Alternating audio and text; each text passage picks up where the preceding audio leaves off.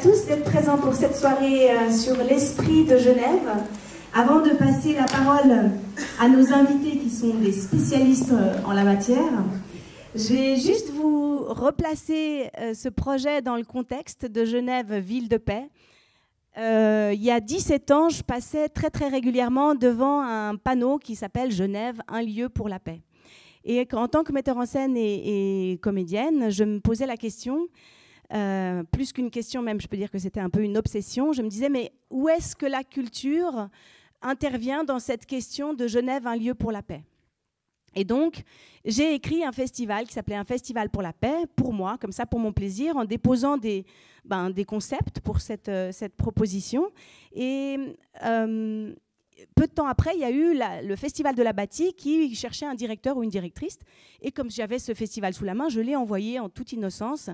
Et j'ai été retenue euh, parmi 60 candidats. Et je me suis retrouvée devant huit jurys et je n'avais absolument aucune idée de ce que je devais leur dire. C'est-à-dire que le principe était là, ce que je voulais faire était là.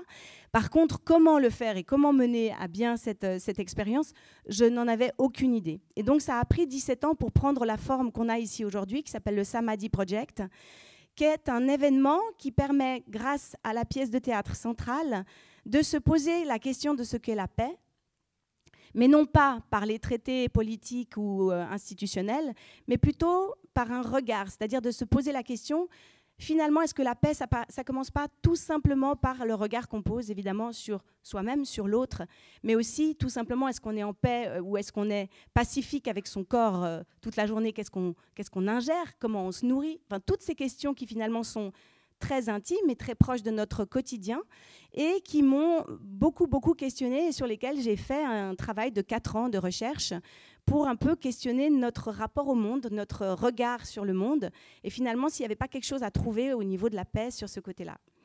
Euh, quand euh, cette obsession de vouloir mettre la paix au cœur de la culture, c'était aussi finalement de se dire la culture, pour moi, c'est vraiment un terme qui est euh, cultivé. Enfin, ça a un lien avec l'agriculture. Et je trouve que finalement, on a assez peu, souvent, l'occasion de se reposer la question de ce qu'est la culture, le théâtre, les arts, etc. Et pour moi, c'est vraiment ça, c'est de se dire que la culture, il s'agit de semer. Et quand on sème, on se pose la question de qu'est-ce qui va germer de qu'est-ce qui va grandir. Donc, euh, depuis le début, mon ambition, c'était de me dire, la seule chose qui compte, c'est si vous venez voir une pièce de théâtre, j'aimerais en tout cas réfléchir à avec quoi vous allez repartir. Quelle est la graine qu'on va semer? Avec Vous êtes le terreau et qu'est-ce qui va possiblement germer? Et donc, c'est comme ça que ce projet est né, euh, avec une pièce de théâtre qui permet de questionner ce qu'est la paix sous plein d'angles différents et qui permet aussi de se dire, euh, nous, humains, on fait partie de, de, cette paix, on, en a, on a une responsabilité là-dedans. Et finalement, on le sait assez peu. Et en faisant partie de ce monde et de cette biodiversité, j'avais envie de parler de cette richesse, de ce terreau extraordinaire qu'est l'humain et dont on parle assez peu, c'est-à-dire les perceptions extrasensorielles, les, différentes, euh, les différents talents qu'on a tous et qui souvent sont un peu laissés en jachère peut-être même des fois pour toute une vie. Donc voilà, ça c'est le terrain de la pièce de théâtre. Et autour de la pièce de théâtre, l'idée c'était d'inviter des gens qui, eux, ont vraiment, se sont plongés depuis 10 ans, 20 ans, 50 ans dans une passion, une manière de voir le monde, ou même plusieurs, mais en tout cas d'avoir vraiment un engagement dans, quelque chose et de creuser à sa façon, sans passer forcément par l'université ou quel que soit le chemin. Mais c'était ce chemin personnel qui m'intéressait et de dire pourquoi ne partagerions-nous pas juste ces chemins-là sans vouloir opposer les choses, sans vouloir faire un débat, mais juste d'entendre ce que quelqu'un a à dire sur la santé, sur euh, la paix, sur, euh, notre rapport au monde ou sur les potentiels du, cerveau, etc. Tout le programme est déployé donc au cours de ce samedi pendant un mois. Et ben, vous, pourrez, vous aurez l'occasion de, regarder le programme et de venir voir la pièce de théâtre si vous en avez envie, qui est présentée jusqu'au 18 octobre et, avec, euh, ce qui est assez rare, 13 comédiens et musiciens sur le plateau. Voilà, je vais inviter maintenant Philippe Roch, Jacques Rosset. Ah, tu veux qu'on commence par Matei peut-être? Pardon, alors je vais commencer par Matei, excuse-moi Philippe. Voilà, il faut juste se rasseoir. Alors,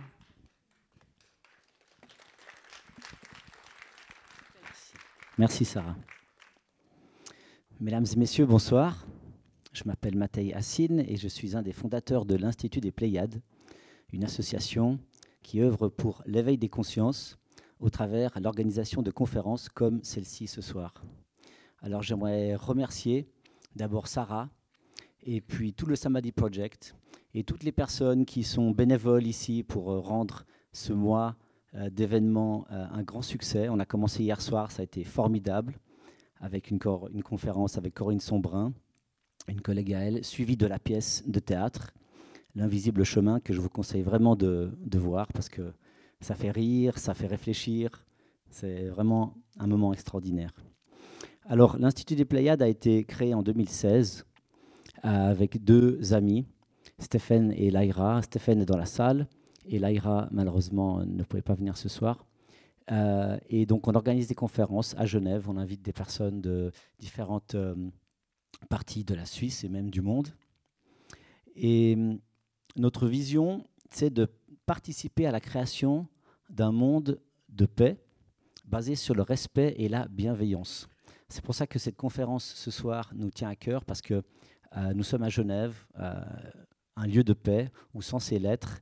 Et là, on va explorer ce soir pourquoi Genève est un lieu si particulier, pourquoi il y a les Nations Unies ici et toutes les organisations internationales. J'en profite pour euh, remercier aussi les bénévoles de notre association ce soir. nous avons Christian, Jacqueline et Doris qui nous font le plaisir d'être là pour nous aider avec l'accueil. Et puis, euh, je vous informe aussi que cette conférence est filmée, euh, comme la conférence d'hier soir avec Corinne Sombrin et la conférence de dimanche qui sera une table ronde sur euh, qu'est-ce que la conscience, à 13h30 ici même. Donc, ces vidéos seront disponibles sur notre chaîne Pleiadian Institute, c'est notre chaîne YouTube, et puis on vous enverra un mail si vous êtes sur notre mailing list pour le lien. Voilà, donc sans plus tarder, je passe la parole à Jacques Resset architecte et éco-biologue, biologiste, pardon, pour la suite de la soirée. Merci beaucoup et bon, bonne conférence. Merci Mathieu. Bonsoir à tous. Euh, je fais là une très brève intervention juste de, présentation aussi, que vous, puissiez, euh, que vous puissiez connaître un peu la jeunesse de ce symposium. Donc, euh, en 2017, je publie mon, premier ouvrage qui s'appelle Genève Mont Blanc au lieu planétaire. Je sais qu'un certain nombre de personnes ici l'ont déjà, l'ont déjà lu. Il fait l'objet d'une, d'une nouvelle édition qui vient de sortir cette semaine avec euh, plus, plus d'informations, plus de textes également. Et puis, à la suite de, de cette sortie-là, il y a eu un certain engouement qui, qui a en quelque sorte surfé sur euh, les informations qui étaient diffusées dont la plupart, euh, pour la première fois, sur le sujet de la, géographie sacrée, de la géomancie, de, l'énergie du territoire. Et ceci a donné lieu à deux grandes conférences qui ont eu lieu dans les locaux de l'université, dans les grandes salles de, de l'UNIC, qui ont été organisées par l'Institut des Pléiades, ici présent. Et ce succès-là, en fait, euh, on sentait bien qu'il n'allait pas s'arrêter puisque euh, le fait de parler du territoire réveille quelque chose en vous, en nous, en moi, qui est de l'ordre de l'intangible, mais euh, également extrêmement concret par rapport à ce que ça éveille en nous, une certaine prise de conscience, un certain nouvel ancrage par rapport, et un nouveau regard par rapport au lieu où nous vivons. sur ce, Sarah Marcuse m'a demandé d'intervenir euh, dans le cadre du, Samadhi. Et puis, dans la même période, il se trouvait que par un, jeu de circonstances et de synchronicité, je fasse la rencontre de James Detra, qui est l'un des orateurs de cette soirée. Et il se trouve que James Detra est le petit-fils de Robert Detra, qui, pour ceux qui s'intéressent à, je dirais, à, l'éveil de Genève dans le monde et son rayonnement, euh, a joué un rôle tout à fait particulier parce qu'on peut lui attribuer, peut-être pas à 100%, mais en tout cas à, 98%, l'invention du terme l'esprit de Genève. Et euh, dans le premier quart du XXe siècle, euh, Robert Detra, qui fréquente la toute jeune Société des Nations, est toute cette floraison, cet espoir de, paix et de conciliation euh, dans ce début du XXe siècle, sent bien qu'il y a quelque chose qui est là, présent dans le, territoire de Genève. Les diplomates qui venaient de plus en plus nombreux dans le territoire, eh bien, qu'il y avait une sorte de souffle intangible qui s'exprimait. Et les diplomates le ressentaient, ce qui est toujours le cas aujourd'hui. D'ailleurs, quand ceci s'exprime au niveau international, dans le cadre de l'Organisation des Nations Unies ou des ONG, souvent ils font référence à l'esprit de Genève. Donc il est bon juste de se rappeler, surtout en étant genevois, qu'il y a quelque, quelque chose de tout à fait particulier ici. Et dans cette, euh, dans cette optique, Robert Detrat va publier un livre en 1929 qui s'appelle L'Esprit de Genève, où il va formaliser ses réflexions, ses observations. Et puis, c'est l'émergence de, de, tout un courant, euh, je dirais, d'un point de vision qui prête à Genève un rôle particulier en tant qu'une sorte de personnalité euh, invisible euh, dans son essence, mais très présente dans le monde, puisque son rayonnement est vraiment mondial. Voilà, ceci est donc la genèse de, ce symposium. Et puis, euh, je, je, connais Philippe Roch depuis la... On se côtoie de près depuis la première édition en 2017 du livre, et nous avons aussi fait des réflexions ensemble pour l'avenir de Genève. Alors, il était tout à fait judicieux que nous partagions ensemble, euh, nous trois, euh, des informations auprès de vous, en créant aussi des synergies. Voilà. Euh, sur ce, Philippe, je te demande euh, d'intervenir. Voilà. Philippe Roch a un long bagage de, en relation avec la protection de l'environnement et de la nature, puisqu'il est l'ancien directeur de l'Office fédéral de l'environnement, du paysage et des forêts, et qu'il a aussi un parcours un peu plus ancien, qui était celui de directeur du VVF suisse. Voilà. Philippe, je te passe la parole. Donc, il est notre modérateur, mais aussi, quelque part, euh, une, une source d'expérience qui est celle de la nature et sa relation avec le plan spirituel. Et nous ne pouvons pas aborder l'esprit de Genève, ce souffle, si nous ne mettons pas en avant ce lien entre la nature et la spiritualité. Merci Philippe.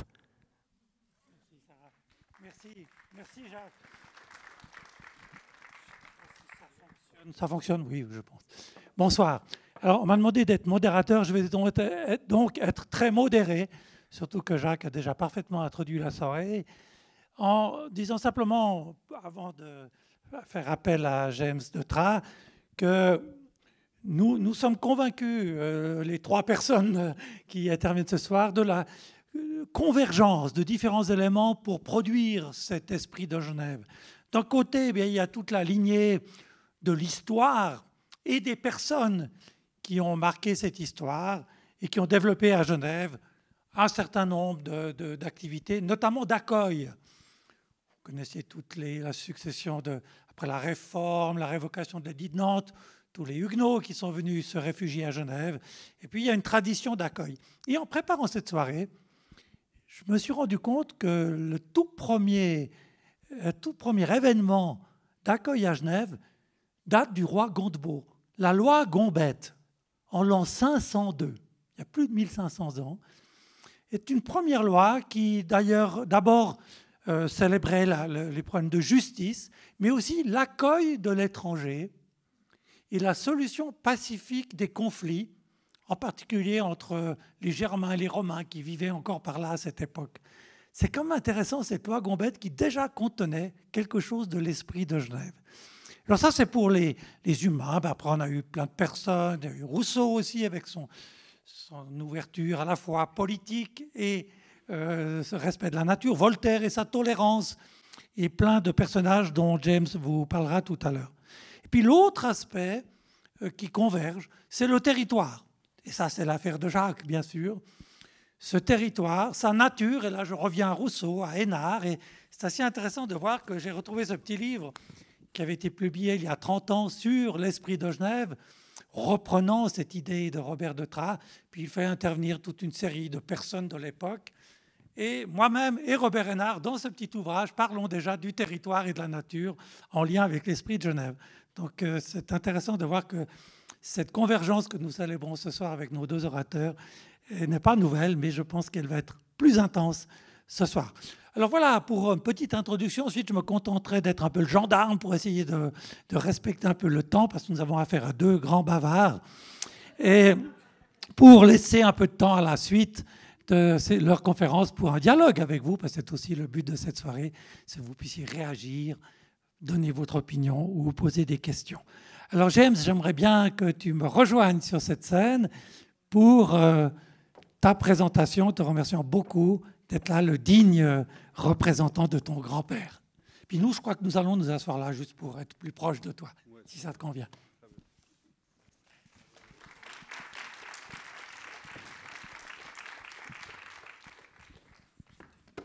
Allô, allô? Ok, bonjour, bonsoir.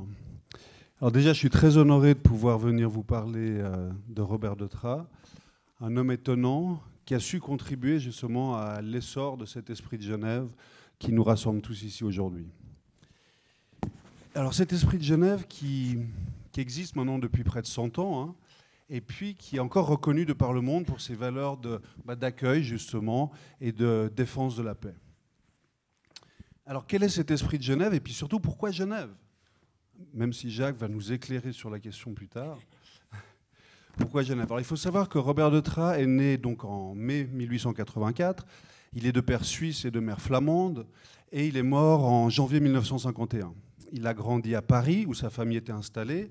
Et c'est surtout des amis de son père, qui étaient euh, Anatole France, euh, André euh, de Bourpère ou bien Alexandre Dumas fils, qui ont planté en lui les graines qui deviendront cette vocation humaniste et littéraire qui l'accompagnera toute sa vie et qui lui attirera des amitiés de François Mauriac, André Gide ou Henri Bergson.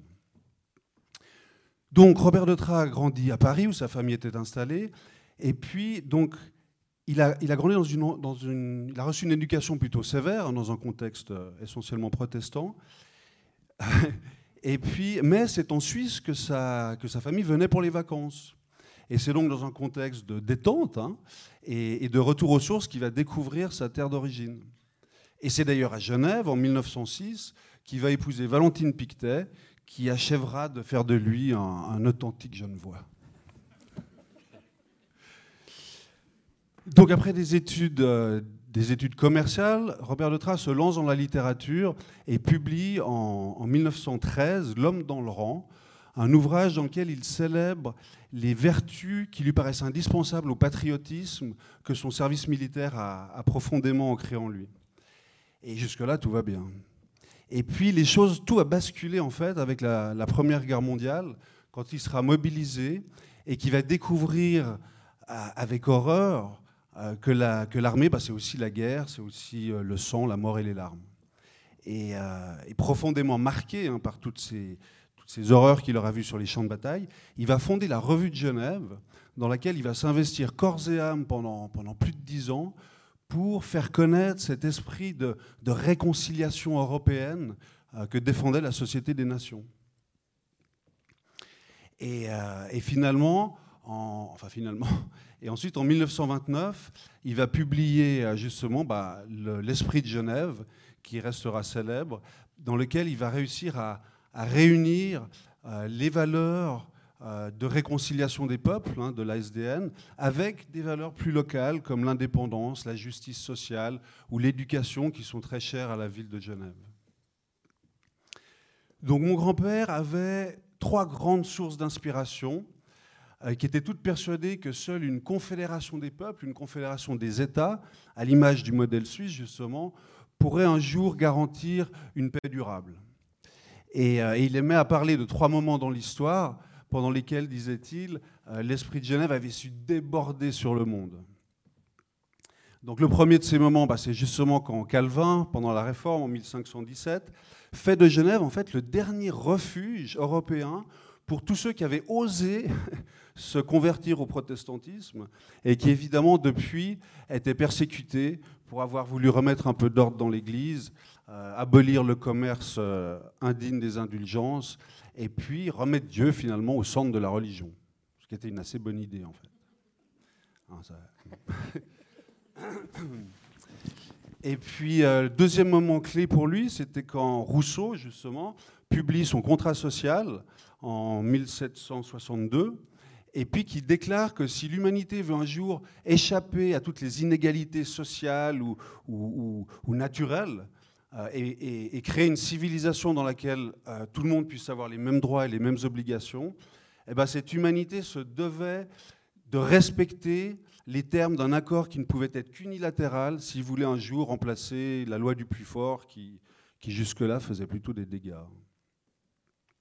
Et puis, troisième moment dont il adorait parler, c'était euh, quand Henri Dunant, en 1859, se retrouve spectateur, alors bien malgré lui, parce qu'il était juste en voyage d'affaires, il se retrouve spectateur des conséquences sanglantes de la, bataille de Solferino en Italie, et puis qui, consterné par l'absence quasi totale de, secours aux blessés, décide d'organiser lui-même, alors avec la population locale, et selon la, devise Siamo tutti fratelli, hein, si vous parlez italien, euh, le secours à tous les blessés, euh, quels qu'ils soient, qu'ils soient italiens, français ou autrichiens.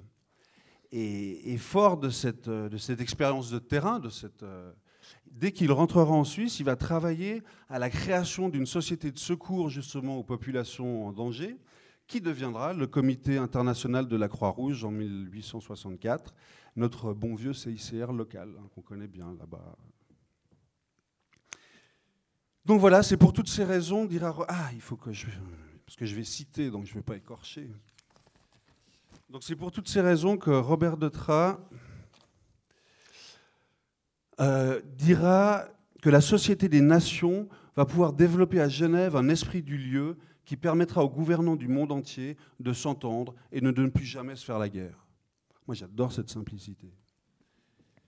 Alors, Malheureusement, cet esprit ne va pas survivre à toute la rage hitlérienne de la Deuxième Guerre mondiale et s'est mobilisé à nouveau, mais alors cette fois au, grade de colonel de l'état-major général quand même, que Robert de Trave va essayer une nouvelle fois de, servir son pays. Euh, et, cet, esprit, cet esprit de Genève va retrouver un petit peu de ses lettres de noblesse quand l'ONU et d'autres organisations internationales viendront s'y établir à la fin des années 40. Et paradoxalement, c'est la guerre froide qui va réchauffer cet esprit lorsque Genève deviendra le siège de, rencontres au sommet entre les grandes superpuissances de l'époque. Et, euh, la légende raconte d'ailleurs que, que, Reagan, enfin le président Reagan, qui faisait sa promenade du soir avec euh, Gorbatchev sur les, quais de la Perle du Lac, en admirant les reflets violacés du lac Léman, hein, qu'on connaît bien, aurait dit au chef du Soviet suprême, mais enfin Mikhail, quand vous voyez toute cette beauté, comment pouvez-vous ne pas croire en Dieu? Et suite à ces échanges complices, eh ben, Gorbatchev aurait accepté la liberté de culte en URSS. Alors, je ne sais pas si c'est vrai, mais en tout cas, c'est une jolie histoire.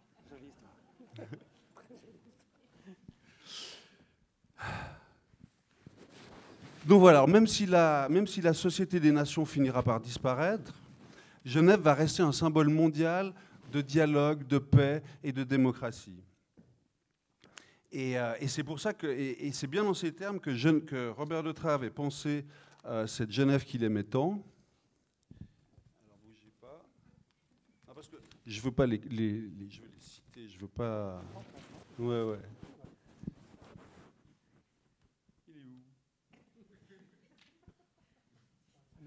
Une ville cosmopolite qui accueille et héberge aussi bien les idées et les individus marginalisés ou persécutés dans le seul but de trouver un chemin vers une paix durable pour tous. Donc tout au long du XXe siècle, Genève va devenir le berceau de rencontres, de négociations, de conférences et de traités. C'est la plupart des organisations internationales, c'est près de 350 ONG quand même, hein, et les représentants de plus de 175 pays qui vont venir s'installer ici pour s'inspirer de ces valeurs humanitaires et pacifiques qui lui sont euh, désormais intimement liées. Et c'est aussi un bastion international de, diplomatie pour la paix. C'est bien aussi ici que, se retrouveront, je dirais, les adversaires et les, ennemis du monde entier pour essayer de trouver, d'envisager des solutions pacifiques à leurs conflits.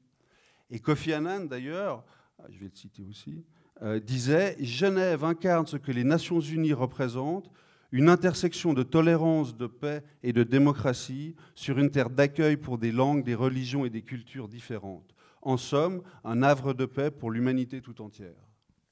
C'est dingue quand même. Genève.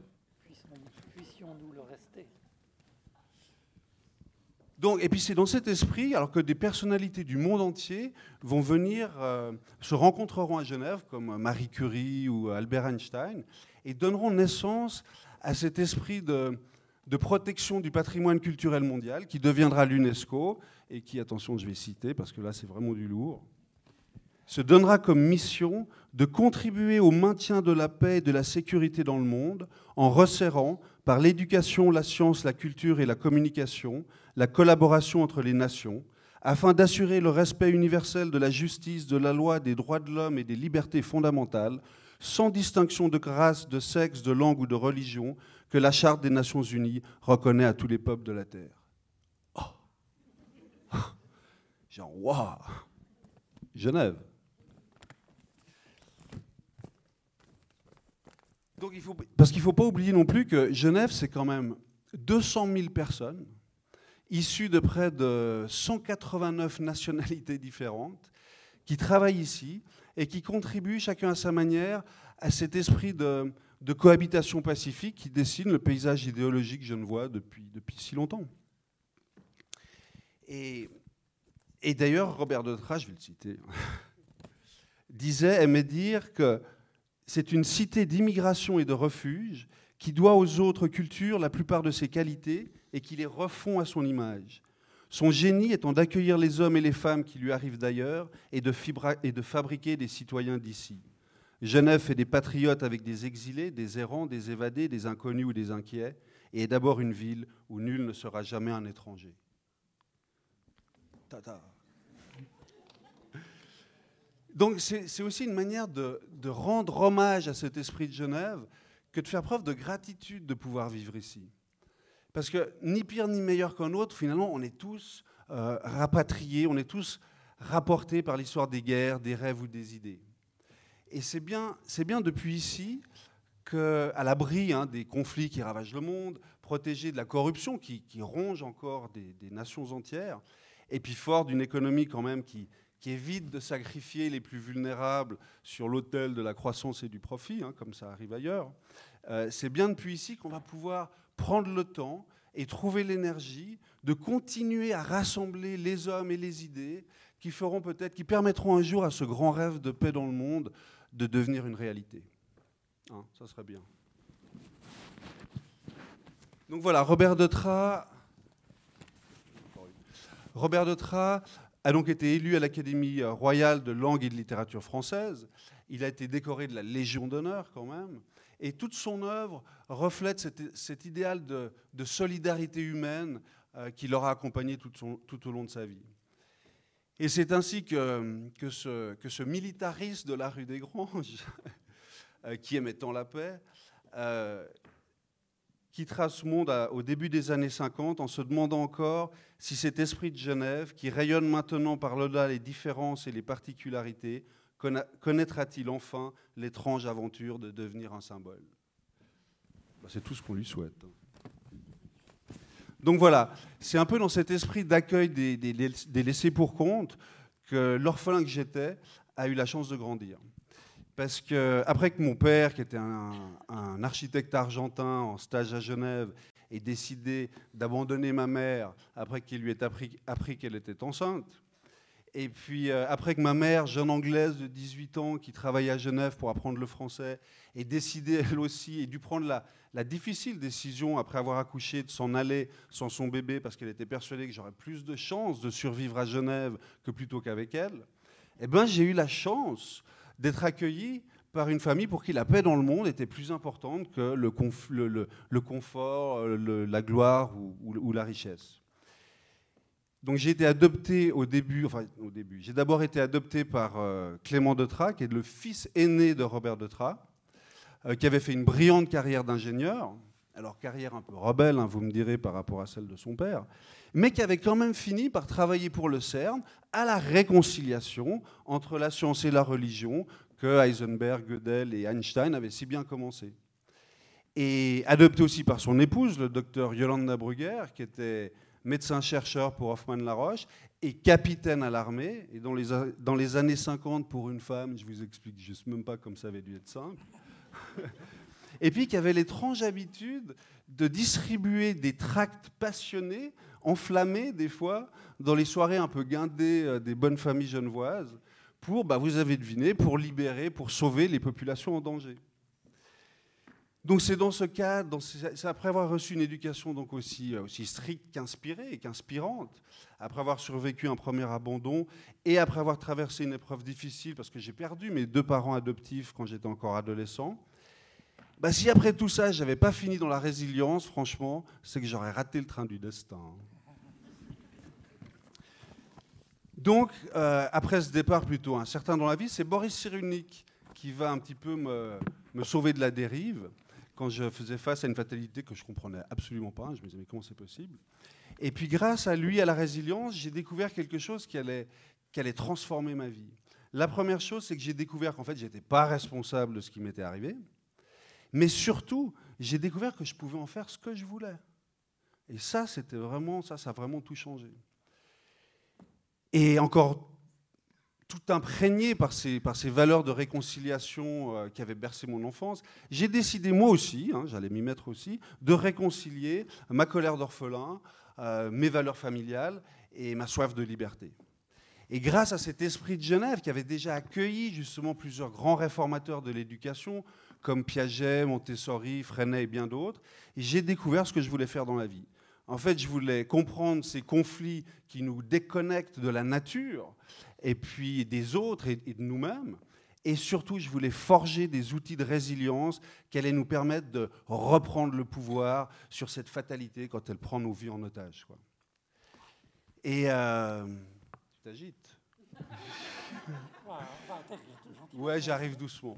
Et, euh, aujourd'hui, et j'ai pu réaliser mon rêve en fait, et j'arrive à transmettre. Je peux transmettre une méthode de résilience qui est rodée et prouvée et qui permet tout à chacun euh, de, développer le savoir-être qui est tellement indispensable pour une mobilisation de nos savoir-faire qui soit écologique. Et pas écologique seulement pour la planète, euh, mais aussi écologique pour soi. Parce que si, comment est-ce qu'on peut aider les autres ou la planète si on n'est pas capable déjà de s'aider soi-même? Donc maintenant, quand je regarde les reflets violacés du lac Léman, hein, ils sont toujours là, eh ben, je me surprends à rêver d'une Genève qui serait devenue une sorte de, capitale de, la résilience dans le monde.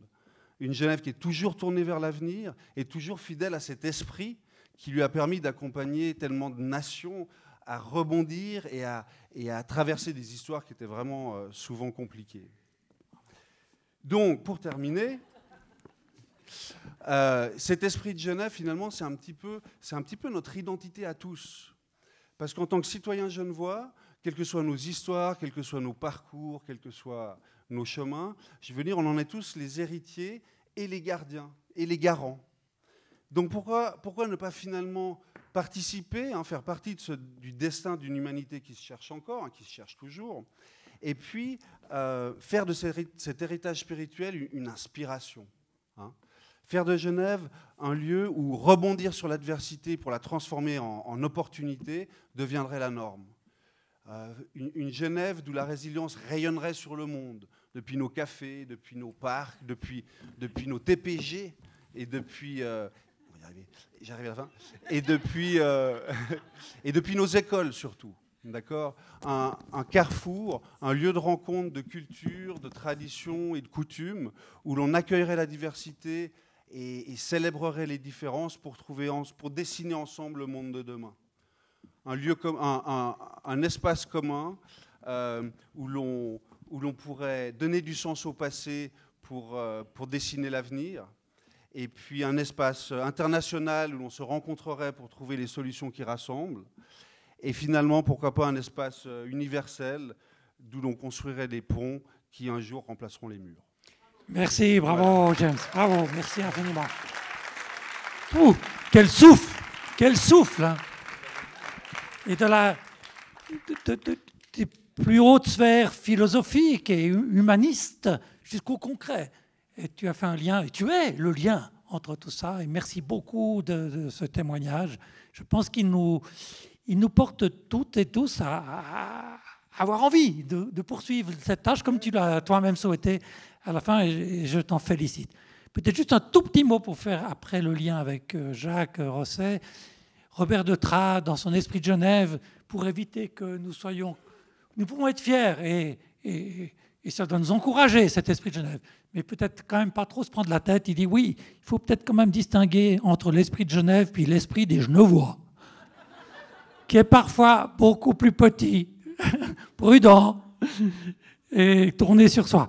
Alors je, crois que c'est vraiment heureux de ne pas oublier non plus nos, faiblesses et puis d'orienter nos vies vers ces belles perspectives que tu nous as décrites. Alors tout ça, comme je l'ai évoqué au départ, n'est pas euh, du hasard, il y a l'histoire, il y a les gens, mais il y a aussi le territoire. Alors pour moi, bien sûr, et je te remercie encore d'avoir cité Rousseau, euh, cette vision de l'importance de la nature pour euh, avoir entre nous une vie équilibrée, de justice, de paix. Mais il y a aussi le territoire physique, géologique. Et ça, Jacques, comme il l'a exprimé tout à l'heure, est devenu un grand maître en, en la matière et je me réjouis qu'on puisse qu'on puisse écouter Jacques nous développer cet aspect euh, de, l'esprit de Genève. Puis peut-être qu'on descend pour le voir, parce qu'il y a plein de... Ah, ben ici, ouais, ouais, ça bien. Si ça va, voilà. Le micro fonctionne, c'est bon.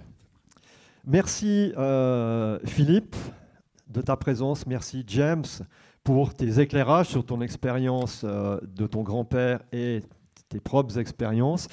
Euh, James a, parlé de résilience. Et ceci est extrêmement intéressant parce que j'ai particulièrement étudié le domaine du feng shui. C'est un, je, suis, je suis plongé dans le domaine du feng shui bien après mon diplôme d'architecte, mais j'ai vu qu'il y avait là des clés essentielles par rapport aux connaissances propres à l'humanité. Et dans mes, mes premiers mois, mes deux premières années d'études du Feng Shui, ça on est, on est dans les années 86-87, à l'époque le Feng Shui n'était pas du tout à la mode, eh bien j'ai découvert que la cité de Genève, par rapport au corpus du Feng Shui du, paysage, c'est-à-dire c'est c'est un,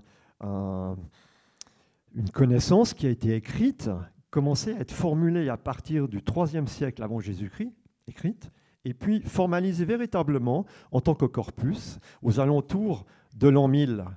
Et ce que disent les maîtres Feng Shui, c'est qu'une cité, pour qu'elle ait un rayonnement local, euh, régional, euh, international, doit être reliée à une montagne source qui la nourrit en termes d'énergie et que cette énergie doit être capable d'être euh, nidifié dans un centre, les maîtres euh, Feng Shui appellent ça un souhait, X-U-A, c'est-à-dire en quelque sorte un nid dans lequel la concentration de l'énergie du vivant, issue du masculin et du féminin, en l'occurrence, par exemple, et on va en parler abondamment, des montagnes, eh bien, euh, nid doit avoir la capacité de réunir ces deux polarités et de faire naître en fait l'enfant de l'œuvre, un troisième terme.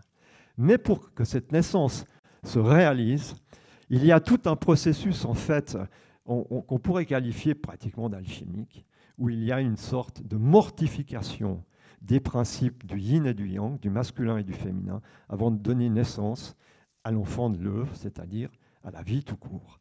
Et ce processus-là, symboliquement, pour les maîtres feng shui, l'animal qui le représente, c'est le phénix. Et le phénix, par définition, c'est un, animal mythique euh, qui est en quelque sorte un miroir de nous-mêmes, qui est vraiment le maître de la résilience. Et c'est au travers de ces mortifications et des résurrections qu'une euh, cité peut rayonner dans le monde pour autant qu'elle ait les capacités en fait, de nidifier la vie, et de transformer celle-ci. Il y a à Genève une véritable capacité de transformer les conflits, les désaccords en une nouvelle unité, c'est-à-dire née quelque part de rien, des cendres issues du combat, pour donner naissance à un tout nouveau souffle qui, lui, est baigné de l'unicité. Et la résilience est l'expression même de ceci. Donc, ton, ton expérience, James, elle m'a beaucoup touché, parce que j'ai tout, de suite senti que James était, au travers euh, de, de, cette passation de filiation euh, familiale, lui-même un passeur, au même titre que James de Tra, pardon, James, Robert de Tra l'a été, mais avant, il y en a eu d'autres qui ont passé ceci. On a cité, Henri Dunant, qui par exemple, lui, se sentait, quand il a commencé à créer la Croix-Rouge, il dit à un moment, ça, je l'ai noté, je l'ai aussi écrit dans mon ouvrage, il s'est senti soulevé par un, par un puissant souffle qui lui donnait une énergie énorme pour créer cette Croix-Rouge qui, par ailleurs, lui a causé beaucoup de souffrance, mais au travers de laquelle il a aussi eu cette résilience magnifique. Voilà. Euh, donc je vais vous présenter ici euh, euh, un condensé d'une cinquantaine de, planches PowerPoint pour faire la synthèse en quelque sorte de cet esprit insaisissable. Je veux remercier, il faut que je travaille des deux mains là, avec le, pointeur. Voilà. Je veux remercier ici, euh, sur le bas, Grégory Battardon, photographe à Genève, qui a mis euh, généreusement cette photo à disposition pour, euh, pour cette soirée et pour mon ouvrage. Vous avez ici ces trois montagnes, le Salève au premier plan, on voit le haut, en, deuxième plan, euh, on voit le, sommet de la crête du Grand Bornand et derrière juste la chaîne des Arabis et puis le Grand Empereur, cette montagne majestueuse qui est le massif du Mont Blanc. Vous avez là, en quelque sorte, l'ADN de Genève qui s'exprime, donc je le remercie. Et nous allons rentrer euh, euh, chacun dans dans un, voilà, chacun et chacune dans cette salle, dans l'intimité de Genève. L'esprit de Genève, du visible à l'invisible, j'ai ici, dans ces premières planches, euh, voulu manifester du concret par rapport à l'esprit de Genève. À ma grande surprise, l'année passée, je découvre que l'esprit de Genève est quelque part tellement concret qu'il a été inscrit au patrimoine mondial de l'UNESCO en tant que bien immatériel à l'échelle suisse et à l'échelle du canton de Genève. C'était une surprise, demi-surprise, parce que ce n'est pas seulement nous qui, présents dans cette salle, qui raisonnons par rapport à l'esprit de Genève, mais c'est aussi une multitude de personnes, d'institutions qui sont sensibles à cette réalité. Voilà, donc euh, parmi, parmi d'autres euh, particularités de Genève, eh bien, l'esprit de Genève a pris corps. Et il a aussi pris corps sous la forme, d'une bouteille de vin, de, vin. Vous avez ici euh, une cuvée qui s'appelle l'Esprit de Genève et qui est le fruit d'une concertation, sauf erreur, de 17 vignerons euh, viticulteurs genevois qui ont voulu manifester cet état d'esprit en ayant un cahier des charges très particulier pour un assemblage de plusieurs cépages qui caractérisent cette particularité. Vous aurez l'occasion d'acheter des, bouteilles et de boire un verre de vin de l'Esprit de Genève au bar du Samedi. Merci Philippe.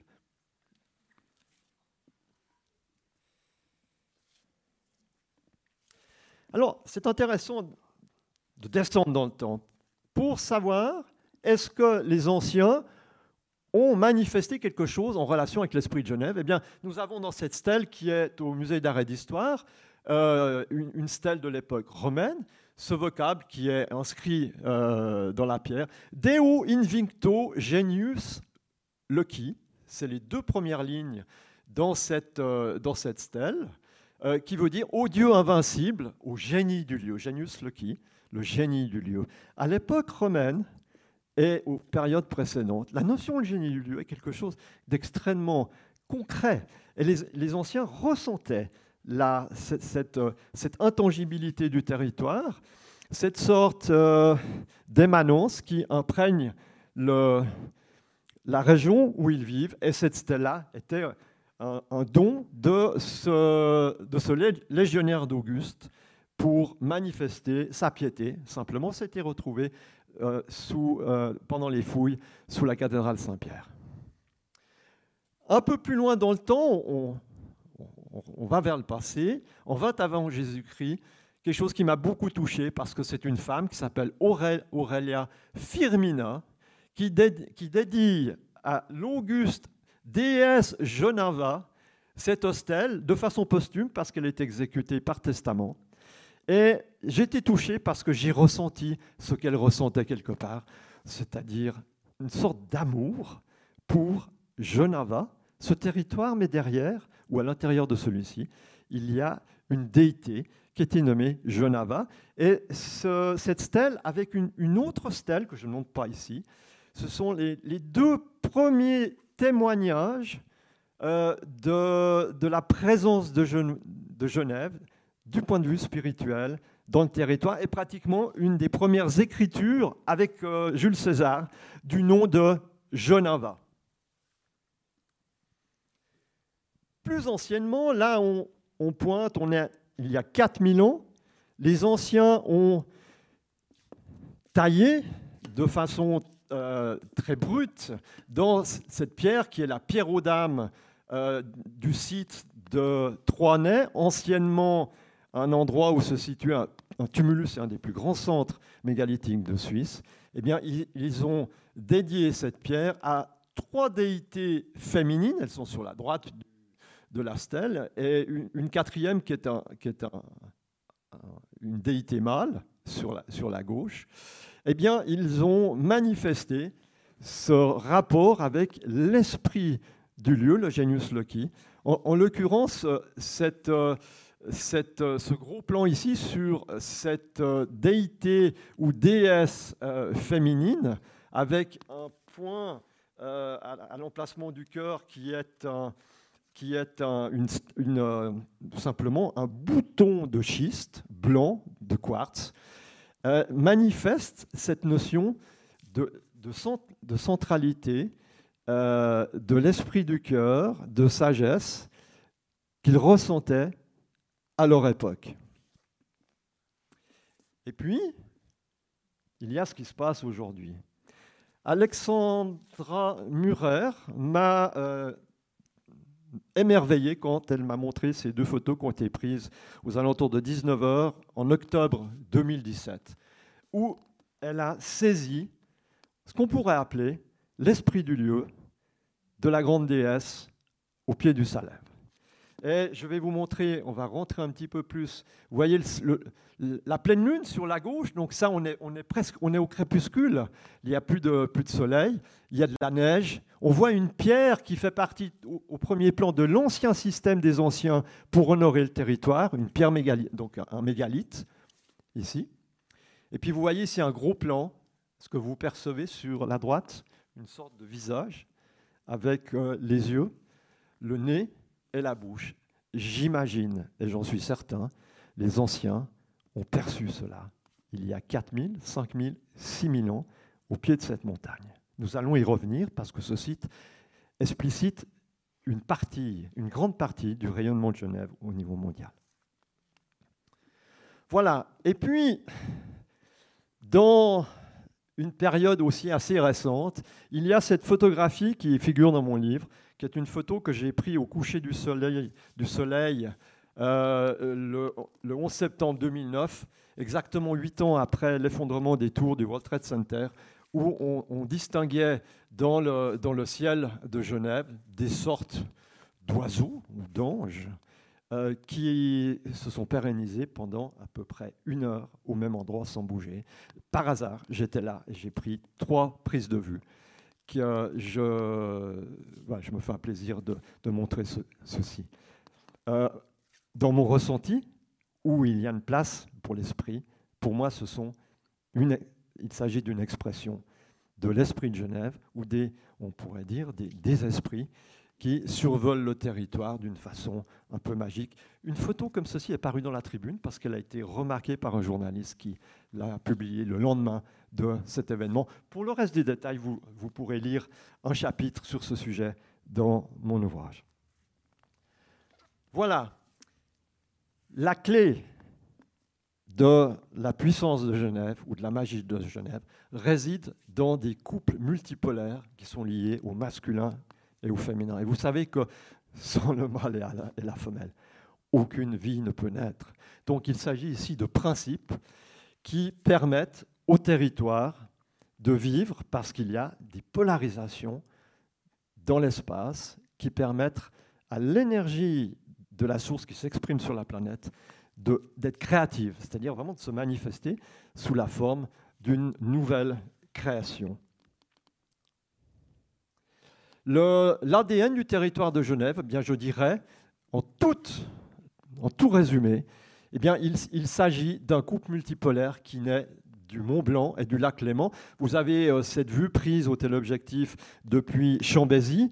Eh bien, euh, cette vue-là, elle est un peu archétypielle parce que de, du monument Brunswick jusqu'à à peu près euh, à la hauteur de Gentot, vous avez ce rapport entre le lac quelques, quelques mi-plans de, collines et de montagnes, et puis le, grand massif du Mont Blanc.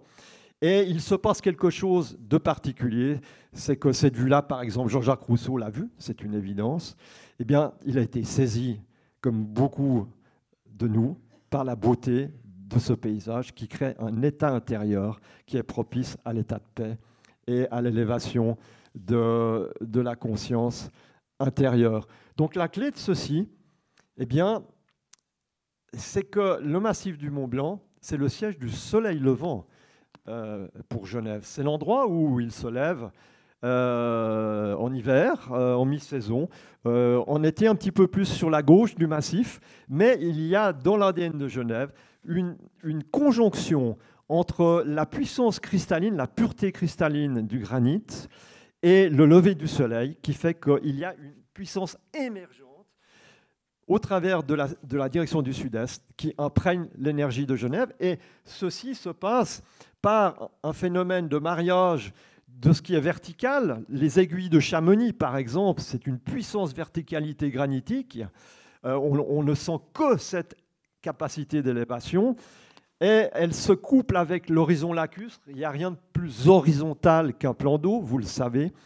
Et euh, ce rapport entre ces deux polarités, c'est un rapport entre le feu et l'eau, c'est-à-dire entre un masculin et un féminin, qui par la force de l'union, de l'amour de la vie, donne naissance à une nouvelle vie.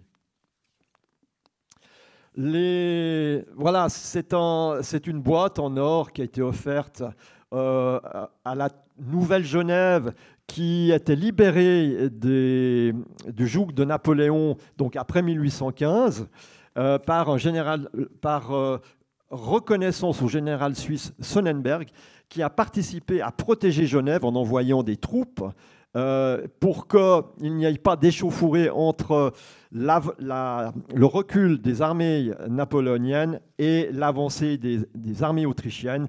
Il y a eu ici une sorte de, protection qui a été établie par ce général et l'armée suisse, ce qui a fait que, euh, en témoignage de reconnaissance, eh bien, sur cette boîte figure dans un magnifique émail ce paysage sublime qui est, quelque part l'ADN, l'emblème de Genève, où vous voyez le grand massif alpin et le lac. Donc, un élément vraiment emblématique du territoire.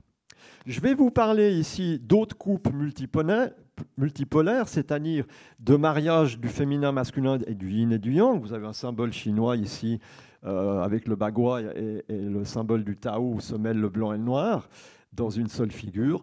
Alors, l'un de, l'un de ces autres couples, je ne suis pas exhaustif ici, mais je mentionne les principaux, eh bien, c'est, le Rhône et l'Arve.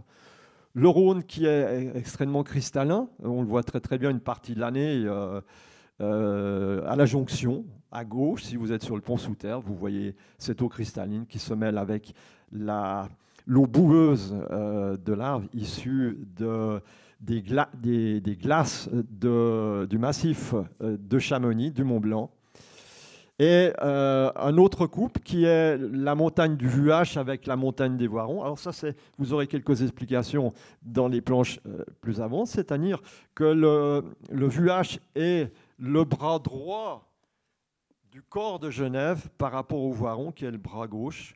Les spécialistes de Feng Shui appellent ça euh, le dragon d'azur et le tigre blanc, deux animaux symboliques qui encadrent le, le point de concentration de l'énergie de Genève un exemple d'autres couples multipolaires. Et puis, un autre couple qui arrive, mais celui-ci, il a une particularité. Il a une particularité. Oui. Il faut vraiment que tu passes plus vite. Ok. Oui, je vais accélérer le, processus là parce que je suis trop bavard.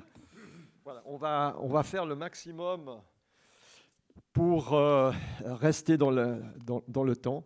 Il s'agit du couple en relation avec le Mont Blanc, partie nord de l'aiguille verte, qui est tout à gauche de la photo, et les falaises du Salève et du site de la Plaine aux Dames. Cet endroit, ces deux endroits sont tout à fait particuliers. Je les connais parce que j'ai beaucoup étudié le, site de la Plaine aux Dames et la Pierre aux Dames elle-même, à Troinay, et que ce site manifeste en fait l'archétype de la déesse, du féminin sacré, et il a un correspondant qui est dans le massif du Mont Blanc, euh, plus particulièrement euh, au pied de l'aiguille verte. Ces polarités sont connues par les, Indiens Kogi, qui sont vraiment des spécialistes du territoire à l'époque actuelle, c'est leur, une pratique courante d'avoir ces connaissances de la grande géographie sacrée du territoire. Ça s'appelle ces sites Jaté et Jabba c'est-à-dire l'archétype du père et l'archétype de la mère. Et ces lieux sont déclarés ayant autorité sur le territoire, c'est-à-dire que c'est en quelque sorte là qu'est déposé le code de fonctionnement d'un territoire au niveau des écosystèmes et des bons fonctionnements euh, euh, dans l'aspect énergétique du territoire. Et si ces lieux sont endommagés, il peut avoir de très graves conséquences au niveau environnemental, en termes de climat, de géologie et de troubles sociaux, par exemple c'est tout un, domaine ici que je vais me plaire à poursuivre dans les, mois et les années qui viennent, aussi en relation avec les Indiens Kogi qui vont venir à Genève l'année prochaine pour lire le territoire. Voilà, je passe. Je vais parler maintenant des coupes condensatrices. Vous avez vu qu'il y a ces couples euh, multipolaires, mais pour que l'énergie du couple puisse euh, se mettre en place, il lui faut un nid. Et ce sont il s'agit bien le, le, rôle des coupes. La première coupe, eh bien, condensatrice, on l'a nommée Feng Shui parce que Feng Shui veut dire en quelque sorte euh, reflète l'aspect d'unification des énergies d'un territoire. Eh bien, c'est entre Genève et le Mont Blanc que ça se passe, et vous avez cette corrélation entre l'énergie du Mont Blanc qui rayonne et qui s'accumule dans le centre-cœur, qui est la rade de Genève, et qui est en rapport avec une émanence, solaire euh, liée au plan cristallin du massif du Mont Blanc, qui est fait de granit et de schiste. Et cet aspect-là va rentrer en corrélation avec l'autre coupe condensatrice, qui est cette vue sur le nord-est, avec la, vous voyez ici la rade dans la direction du nord-est, d'où arrive la bise, et qui se, qui se, qui en quelque sorte surfe sur le plan d'eau. Vous avez ici un aspect lunaire qui est assez conséquent, donc un masculin et un féminin. Et c'est là que nous avons ce que certains nomment les deux aspects des jeunes voix. Le jeune voix qui a une vision ouverte sur le monde, c'est cette vision euh, constructive qui est liée à la vue sur le Mont Blanc, et celui qui ferme sa porte euh, de crainte, de, crainte, tout simplement. C'est celui qui est en fait replié sur lui-même par l'action de la bise. Ces deux, ces deux, ces deux aspects sont euh, du territoire se reflètent dans l'esprit de Genevois, peut-être qui était un peu plus accusé dans les décennies précédentes. Voilà. L'un des éléments euh, qui concourent à Genève, eh c'est une super accumulation qui se fait dans un anneau, l'anneau des cinq montagnes, euh, en relation avec les cinq éléments. Et cet anneau est le véritable accélérateur quantique de, Gaïa ici à Genève. On a un autre accélérateur au CERN, vous le savez. Eh bien, euh, cet accélérateur, il est dû à un circuit d'énergie de cinq montagnes que je monte ici, que vous pouvez détailler dans, l'ouvrage. Euh, le Voiron, le Môle, le Salève, le Vuache et le Jura. Ces cinq montagnes, il y a une sixième qui est le Mont Blanc, mais qui joue un rôle, si vous voulez, euh, une sorte de méta-rôle. Ces cinq montagnes, eh bien, vont rentrer en relation avec les cinq éléments. Vous voyez ici une représentation sur la gauche avec euh, une image symbolique qui représente les éléments, c'est-à-dire le métal, je vais du bas en haut, l'eau, le bois avec cet arbre, le feu et l'élémentaire qui correspond aux cendres notamment, mais aussi aux, euh, cultures. Eh bien, il y a une corrélation de ces cinq éléments dans le feng shui avec une forme emblématique qui est la forme archétypiale dans, les montagnes des éléments. Voilà un exemple euh, d'une montagne feu, ici, euh, nommément le Môle. Euh, celle qui vient après, c'est le Salève, qui est l'archétype de l'élément terre, la montagne parent. Je ne passe pas les autres vues parce que nous n'avons pas le temps, mais elles sont, elles sont détaillées dans mes écrits. Et puis, voilà, ce qui se passe, c'est qu'il y a cinq montagnes qui, créent une force particulière autour de Genève. 5 et pas ni, plus ni moins, que ces cinq montagnes ont toute une forme différente qui correspond à l'un des archétypes du corpus du feng shui du paysage, et que ces cinq montagnes sont disposées dans l'ordre de croissance du processus de naissance des éléments qu'on appelle le processus Sheng. C'est quelque chose d'assez incroyable. Donc il y a toute une série de prérogatives qui font que cet anneau géomantique a des particularités, mais tout à fait incroyables en termes de succession d'informations qui sont toutes euh, corrélées avec un état de perfection. On pourrait pratiquement expliciter le corpus du feng shui au travers du territoire de Genève. Voilà. Euh, tout ceci fait partie d'une grande trame vivante de la Terre en tant qu'organisme sacré que les Kogi nomme Shikwa Kala. Ce terme, je le connais depuis deux ans. Et lorsque j'ai écrit le livre euh, entre 2016 et 2017, je savais qu'il manquait un mot-clé. Alors le feng shui, la, géométrie sacrée, la géobiologie, la géomancie sont tous des termes appropriés pour définir en fait l'énergie d'un territoire. Mais il manquait une sorte de, point de synthèse, un élément central à tout ça, qui dit, qui dit qui relie tous toutes ces spécialités, ces, domaines, eh bien, je l'ai trouvé dans le mot Shikwakala, qui est la grande trame d'énergie qui réunit toutes ces informations dans une seule idée euh, en relation avec le, le plan de l'esprit, puisque nous parlons ici de données qui sont en partie invisibles, une partie visible notamment par la géologie, mais il faut en faire une synthèse. Cette grande trame vivante, je vais passer très rapidement.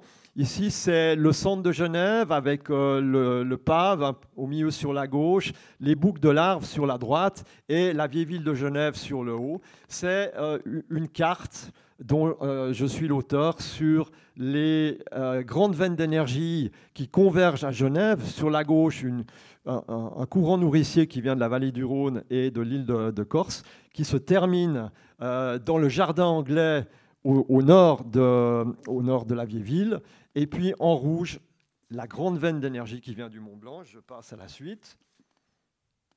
Ici, vous la voyez, ici. Et vous la voyez avec les points qui sont nommés. Je ne vais pas m'étendre là-dessus pour ne point allonger. Mais sachez que sur cette grande veine d'énergie, qui est une énergie qui, voilà, qui aspecte et nourrit le territoire, il y a des lieux sacrés et il y a des lieux euh, connus comme par exemple Megève ou euh, Notre-Dame la Bénie de Fontaine, qui est un lieu sacré.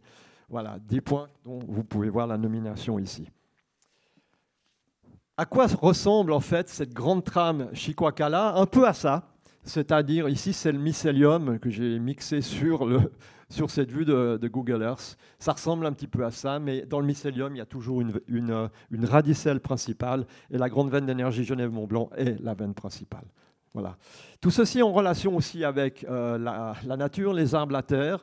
Donc je fais un lien parce que il y a dans, les liens, on, ouvre en fait nos capacités de, je dirais, de nouvelles connaissances. Au travers, il y a également des, des, relations énergétiques qui s'expriment en ligne droite, ce que les, les, anciens ou les géobiologues appellent des lines. Euh, ici, l'axe d'or euh, de Genève-Mont-Blanc, j'ai une image tout à l'heure que je vais vous montrer. Voilà, vous avez ici tiré du, film L'intelligence des arbres une hypothèse sur comment fonctionnent les différents arbres dans une forêt entre les arbres maîtres et euh, les arbres mères, transfert d'informations. Eh bien, le même processus se passe entre les montagnes mères, le, Salève sur, sur, le bas, et la montagne mère, qui est le Mont Blanc euh, au, sur, le nord, sur le haut de l'image. Voilà, je poursuis en, ici avec les géométries sacrées dans la trame vivante Chiquacala. Donc c'est un, résumé hyper rapide. Ici, cet axe d'or à l'azimut de 127 degrés par rapport au nord, qui est une bande passante de fréquence qui est en puissance Genève. Je pense rapidement. Ici, c'est la grille de géométrie sacrée dans laquelle figure ceci. Le, point central euh, des cercles, c'est la rate de Genève. Et il, me, manque une troisième main avec euh, le pointeur ici. Euh, voilà. Ici, vous avez la pointe du Mont Blanc. Et cette, ces, ces diagonales à l'intérieur d'un carré long, eh bien, sont en relation avec une matrice qui est mondialement connue, qui est la matrice du tracé directeur des couloirs de l'intérieur de la grande pyramide de Gizeh.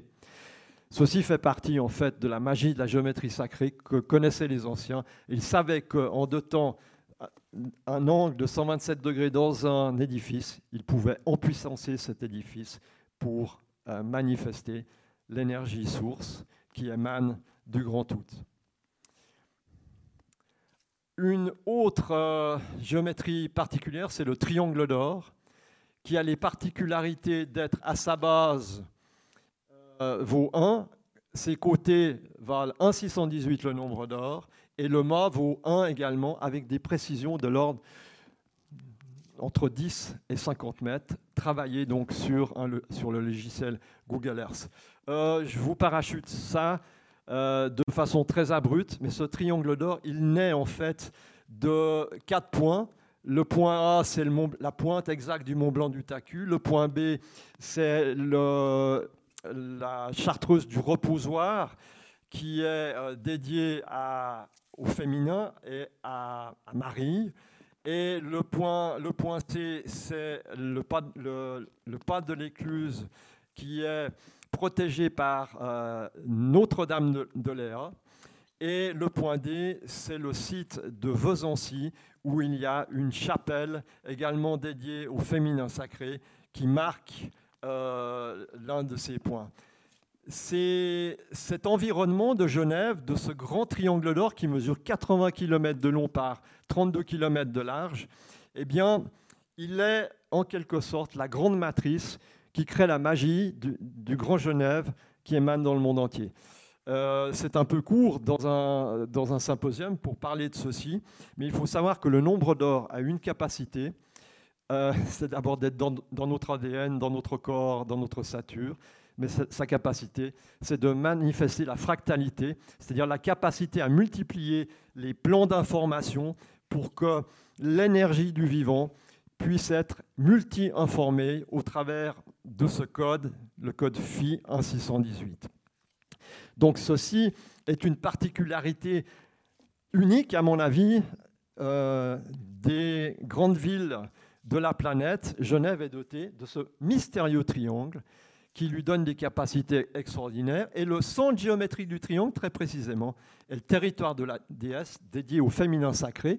Vous voyez ici, sur le point exact où était placé le tumulus de la pierre aux dames, 36 mètres de long, 23 de large, 5 mètres de hauteur. Et au-dessus, vous avez le, de façon assez exacte, je pense, la pierre aux dames dont vous avez vu une photo qui est actuellement dans la cour du musée d'art et d'histoire et qui empuissançait tout ceci. C'était en quelque sorte, on va dire, le, le, point sacré de ce site de la déesse dans cette plaine aux dames sur laquelle passe la grande veine d'énergie Genève-Mont-Blanc et ainsi que d'autres paramètres assez extraordinaires qui ont fait un lieu vraiment euh, chargé de sens et que nous devrions, au niveau du territoire, protéger. Voilà, vous voyez cette, euh, pierre aux dames. Je, je passe rapidement. La particularité de ce site, c'est que en à peu près, il y a 4000 ans, peut-être 4500 ou 5000 ans, les anciens ont posé quatre pierres selon la géométrie du nombre d'or. Et il faut juste se recentrer par rapport à l'époque. Ça veut dire qu'il y avait des gens qui avaient la connaissance des mathématiques sacrées, qui ont implanté à une échelle quand même de plusieurs, euh, de l'ordre du kilomètre, il faut, des capacités de géomètre pour faire ceci, quatre pierres qui manifeste ce triangle. Et la, pointe, la pointe en haut à droite, c'est l'endroit où se trouve la pierre aux dames et le tumulus. Et la matrice de ce losange, qui est constitué de quatre triangles d'or, c'est la matrice, encore une fois, de la grande pyramide de Gizeh. Il y a quelque chose qui nous interpelle quand on voit ceci, vu l'époque, et il faut savoir donc que les géométries sacrées permettent au territoire de communiquer par fractalité. Voilà, je termine maintenant. Il y a cinq planches, donc on va arriver juste dans les temps. Ici, les qualités multidimensionnelles de Genève, la capacité de connexion à la trame et l'émanation Shibulama, qui est une posture spirituelle pour se connecter avec le territoire. Ici, c'est euh, une synthèse que je me suis permis de réaliser en mettant en relation les cinq éléments, les cinq montagnes avec euh, des qualités qui sont, commençant par, euh, par l'Est, le dialogue, la transformation, la paix, la découverte et la diffusion, avec une capacité, à mon avis, qui figure au centre de ces qualités, qui est la force d'expansion, mais également la force de, résilience, euh, de renaissance qui s'exprime à Genève. Voilà, je vais maintenant terminer. Les Kogi disent que pour se connecter au, au corps créateur de la trame d'un territoire, il, est judicieux d'adopter une posture spirituelle qu'il nomme Shibulama. Shibulama, très simplement, c'est l'acte créateur issu de l'amour entre deux êtres, le masculin et le féminin, qui fait naître la vie au cœur de la trame sacrée du vivant. Très courte définition, Shi, c'est les fils, le savoir euh, de base. Euh, le but, la capacité à relier, tisser des liens et féconder et conscientiser. là, la vérité, une réalité plus large. Ma, l'énergie de la vie qui permet la fluidité des relations. Voilà, c'était un Shibulama. À mon avis, lorsque nous sommes dans cette région extraordinaire euh, où se trouve l'ONU, euh, peut-être à Janto ou simplement au monument Brunswick, vous avez ce paysage sublime qui, si vous êtes ouvert à ceci vous permet de rentrer dans un état méditatif où nous pouvons connecter la source en nous-mêmes. Et cette dernière vue, voilà, eh bien, l'esprit de la paix de Genève rayonne grâce à la grande trame vivante du territoire dans le monde entier, à partir du nid de l'aigle. Vous savez que dans les, bien sûr, dans le blason de Genève, il y a l'aigle et la clé. Euh, c'est le centre de Genève, mais tout le Grand Genève est concerné par ceci.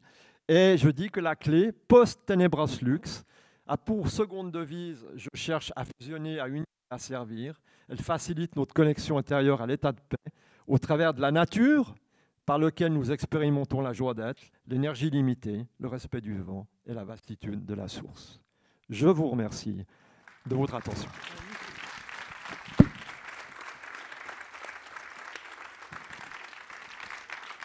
Merci Jacques. Vous voulez vous relever devant tout le monde, là, ce serait bien. Merci beaucoup Jacques. Ce soir, il y a un miracle, c'est que tu as tenu les temps. Alors, c'est formidable, avec une densité qui, moi, me, soulève. Je, l'ai entendu, on a parlé des, centaines de fois, mais chaque fois, ça me soulève. Et sa dernière invitation de, prendre conscience de ce réseau d'énergie lorsque vous êtes dans la région et que vous avez le temps simplement de vous arrêter, vous verrez, faites l'expérience. Vous ne pourrez plus vous en passer. C'est une euh, des forces qui vont aussi vous nourrir individuellement, personnellement, et pas seulement la, la Grande Genève. Merci. Merci. Merci à vous toutes et à vous tous d'avoir été là et d'avoir contribué à nos réflexions. Et Sarah, je te rends le, merci le micro à et vous. pouvoir. Un grand merci d'être venu euh, euh, pour partager ce, ce, cette envie de paix. Merci aussi pour ces témoignages, pour moi qui me touchent beaucoup. C'est aussi pour ces raisons-là que j'avais l'impression qu'il fallait que la culture soit réellement là pour donner un équilibre ou en tout cas pour faire contrebalancier avec ce, dont vous parlez. Parce que moi, je suis très euh, frappée aussi par le fait que Genève est aussi un endroit, une plaque tournante, où financièrement, il y a plein de choses qui sont pas aussi lumineuses que ça. Et je trouvais qu'il fallait vraiment re- faire re- repartir la balance dans l'autre sens, donner un- une force culturelle et un équilibre de réflexion, simplement de questionnement sur qu'est-ce que c'est la paix.